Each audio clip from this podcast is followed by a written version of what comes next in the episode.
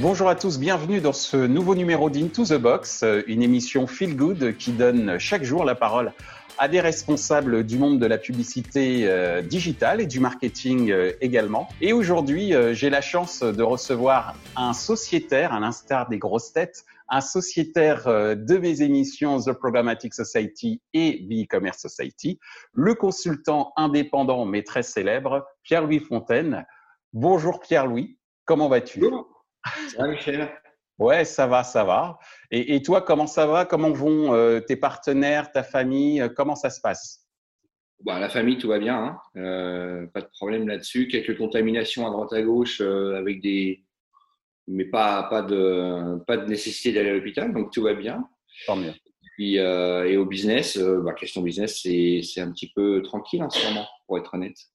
Alors, justement, puisque tu évoques ce point business, euh, comment toi, tu t'es euh, tu, t'es organisé Comment tu t'organises actuellement pour euh, gérer cette période de, confinement et, continuer ton activité? Alors déjà, il y a deux choses. Il y a un truc très rigolo et en même temps un peu lourd. C'est que chacun de mes intervenants et clients ont des systèmes de visioconférence différents. Ce qui veut dire que j'ai dû installer sur mon Mac et mon PC j'ai dû installer tous les systèmes de visioconférence de l'histoire de l'humanité, histoire d'être compatible avec l'ensemble de mes clients, ce qui est un petit peu un problème, et parce que bon, ça commence à tirer la langue parfois.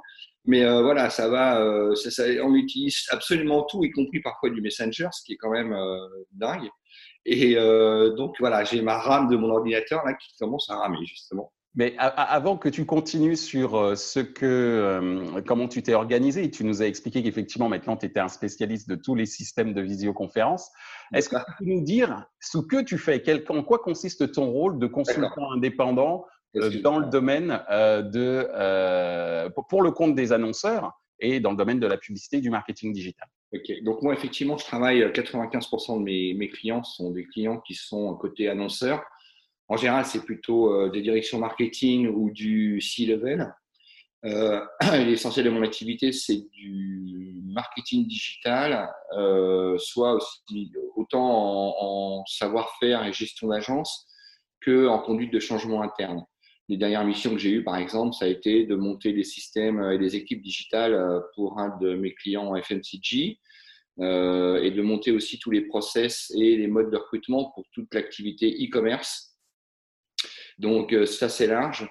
Euh, ça implique euh, aussi bien du savoir-faire pour analyser un plan média acheté au CPM ou en programmatique de base que d'aller chercher des gens à recruter pour monter les équipes et monter les process. D'accord. Moi, je suis plutôt côté annonceur et, et c'est là, en tant que consultant en mode confinement, où ça pose des problèmes parce que j'ai en moyenne entre 8 et 12 interfaces différentes et entre 4 et 5 métiers différents chez l'annonceur, ce qui fait que les réunions physiques sont nettement plus efficaces que des réunions euh, en, visio, quoi qu'on en dise. D'accord. Ça va plus vite en matière de décision.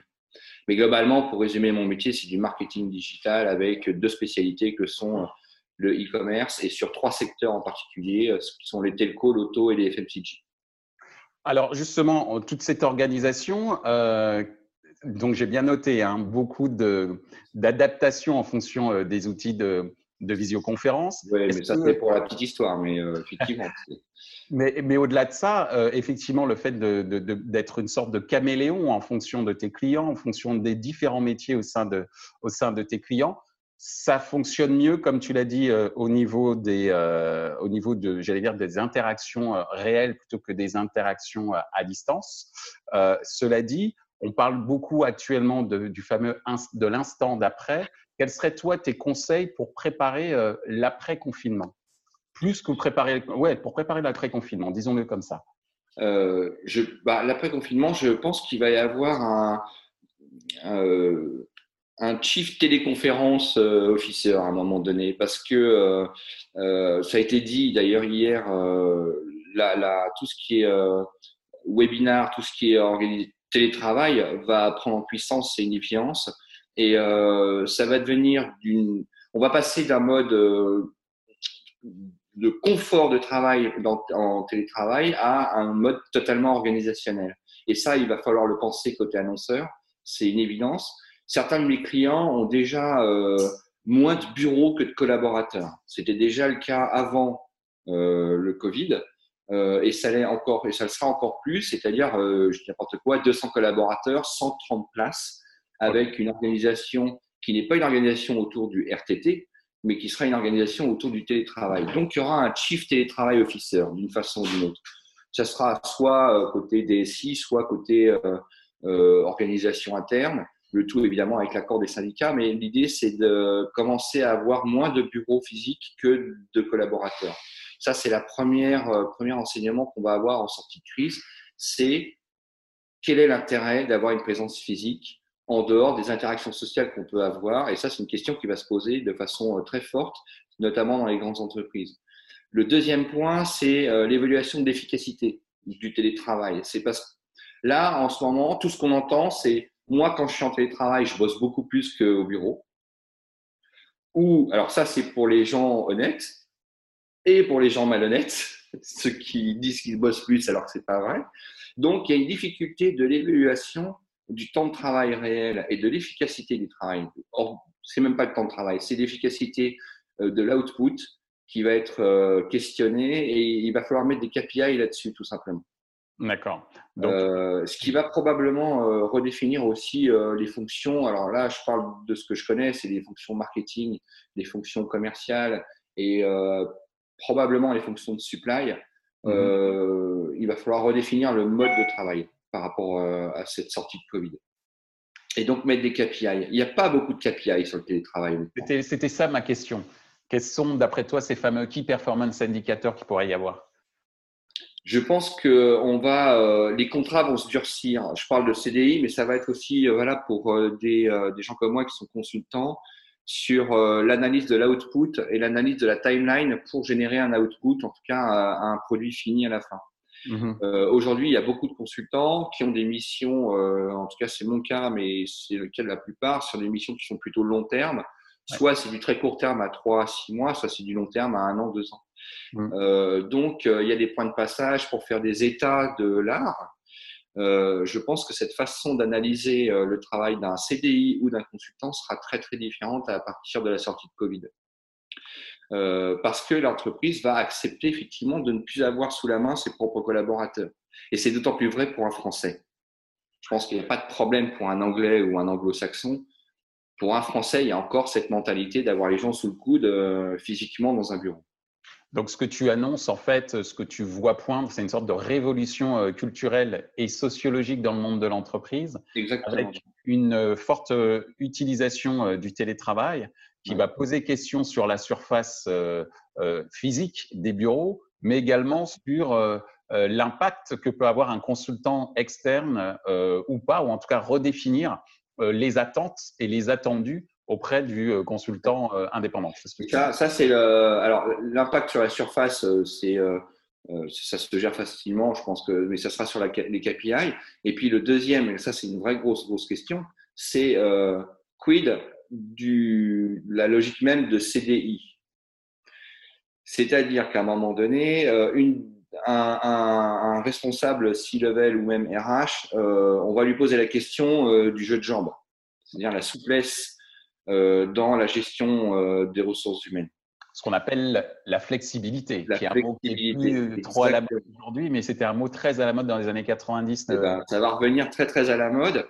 Donc la question du nombre de CDI euh, va se poser parce qu'en fait, la notion de CDI, c'est sur la payroll et la payroll est beaucoup moins souple qu'une dépense marketing euh, ou, des, ou une dépense overhead liée à des consultants. Donc la mmh. question, elle va être, un, est-ce qu'on va baisser le nombre de CDI pour augmenter le nombre d'intervenants externes? J'ai tendance à penser que ça va être ça. Ce qui est bien pour un consultant au premier level, premier niveau. Par contre, comme il y a moins de CDI, il va y avoir plus de consultants sur le marché, donc une concurrence accrue, donc une baisse des TJH, des taux jour homme, quelles que soient les fonctions. Il m'est déjà arrivé de croiser des directions marketing à 500 euros au jour. Oui. Et pas euh, dans les petits. Donc, euh, c'est assez inquiétant à ce niveau-là. Donc, il va y avoir, euh, on va dire, un mois ou un an ou deux ans de rééquilibrage par rapport à ça. Mais j'ai une tendance à croire que dans le tertiaire et sur beaucoup de secteurs, le nombre de CDI sur les justement dans le tertiaire, les gens qui travaillent au bureau, notamment sur les départements marketing et tout ça, va probablement baisser pour augmenter le nombre d'intervenants euh, et travailler par mission. Peut-être qu'on va réentendre des redéfinitions aussi des modes agiles appliqués au marketing, des, enfin des, des buzzwords comme ça, enfin des buzzwords, non, des vrais mots. Ouais, sur l'agile. Peut-être que ça va remonter en puissance, mais pas au niveau production euh, informatique DSI, mais peut-être que les méthodes agiles vont être appliquées aussi au département marketing, communication et autres. Donc, on en arrive déjà presque à la fin de notre, euh, de notre entretien. Euh, on pourrait en tout cas, euh, j'allais dire, discourir et discuter très longuement sur, ce, sur ces points que tu viens d'évoquer. On pourrait même d'ailleurs faire une émission spéciale dans The Programmatic Society et même dans The E-Commerce Society sur ces sujets-là. ce que je comprends, c'est une révolution culturelle, comme je l'ai dit tout à l'heure, mais également une révolution structurelle dans la manière dont les sociétés de services, et notamment dans le domaine du marketing, pourraient j'allais dire exploiter, c'est pas le bon mot, mais en tout cas euh, utiliser euh, leur force, euh, leur main d'œuvre à l'intérieur de, leur, de leurs différentes structures. Ça va se faire doucement. Ça va pas être une, une révolution au sens du jour au lendemain. Il va falloir faire ça discrètement discrètement une révolution douce, on va faire, on, on, va dire, un peu plus, avec un peu plus d'humanité. Euh, que, que, ce qui se faisait euh, auparavant. Justement, puisque j'en viens à, l'humanité, euh, la dernière question que j'ai à te poser, c'est qu'est-ce qui, toi, Pierre-Louis, t'a inspiré ces derniers temps, que ce soit en termes de lecture, en termes de vidéo ou en termes de musique hein, aussi Qu'est-ce qui t'a inspiré ces derniers temps durant ce confinement? Alors, je ne veux pas faire de politique, hein, mais la, le gouvernement peut être critiqué de plein de façons différentes et tout ça. Et à chaque fois que je vois une intervention à la télévision, que ce soit de, du président ou du Premier ministre ou autre, euh, je passe ma vie à imaginer les réunions préparatoires. Euh, je passe ma vie à voir comment ils essaient, enfin, j'essaye de, de, voir, de réfléchir à leur place de la façon dont ils prévoient de communiquer et d'expliquer aux Français. Mmh. Un patron d'entreprise, il a 300, 500 individus ou 10 000. Donc il y a un problème de communication. Le président a 60 millions d'individus à gérer. Et euh, sur une situation qui n'a jamais existé à ce point-là, euh, en dehors de toute politique, euh, ce qui, moi, qui m'inspire, c'est une capacité d'adaptation en matière de communication et de savoir dire, même s'ils avancent en tâtonnant, je trouve que le travail qui est fait au niveau du gouvernement à date en matière de transmission d'informations euh, fera date, je pense, et pourra même impacter sur la façon de communiquer dans les entreprises. Le mot-clé pour moi, c'est la transparence. Après, on peut avoir toutes les critiques du monde, mais il y a un vrai effort de transparence qui pourrait s'appliquer à l'entreprise, et ce qui n'est clairement pas forcément, enfin, c'est clairement pas le cas dans de bon nombre d'entreprises. Donc, c'est ça qui m'inspire. C'est la façon de communiquer et de préparer les réunions pour gérer 60 millions de collaborateurs. Alors, merci euh, en tous les cas, Pierre-Louis, pour euh, ton inspiration par rapport à l'avenir, euh, j'allais dire, du monde du travail, notamment dans le secteur tertiaire et la manière de gérer les consultants, entre autres, pour l'après-confinement. Donc, merci pour ces interrogations qui sont très inspirantes. Merci également pour ce dernier point autour de la communication euh, du gouvernement aujourd'hui qui impose demain pour les entreprises à plus de transparence au regard euh, de ce qui a été euh, fait de ton point de vue jusqu'à présent par le, mm. par le gouvernement. Je te remercie, je te dis bon courage et à très bientôt en tous les cas sur le plateau de The Programmatic Society et The E-Commerce Society puisque je le rappelle, en tant que consultant indépendant, tu es un sociétaire de ces deux émissions et je te remercie encore une fois de vive voix. Merci à toi. À très bientôt, Michel. Salut. Bye. Ainsi s'achève ce numéro Into the Box avec Pierre-Louis Fontaine, consultant indépendant. Ce qu'il faut retenir de notre entretien, c'est le fait que nous allons certainement assister à une sorte de révolution culturelle dans les entreprises vis-à-vis du télétravail, mais euh, également une révolution structurelle dans la manière dont euh, les entreprises vont gérer leur masse euh, salariale en faisant appel à de plus en plus euh, de consultants, euh, certainement, du moins c'est ce que pense Pierre-Louis. L'autre point qui est assez intéressant, c'est également sur la base de ce que Pierre-Louis considère comme étant plutôt une bonne chose de la part de la communication euh, du gouvernement, en tous les cas de son point de vue, une plus grande influence ou en tout cas une plus grande transparence des entreprises vis-à-vis de leur activité. Ainsi s'achève donc euh, ce numéro, comme je le disais euh, tout à l'heure. Je vous remercie d'être toujours aussi nombreux à regarder Into the Box. Merci également pour vos messages d'encouragement. Et comme j'ai l'habitude de vous le dire maintenant depuis quelques numéros, et ce, sur la base d'une phrase du réalisateur de cette émission, Nicolas, Nicolas n'oubliez pas que chaque jour qui passe nous rapproche de la fin du confinement. Prenez soin de vous.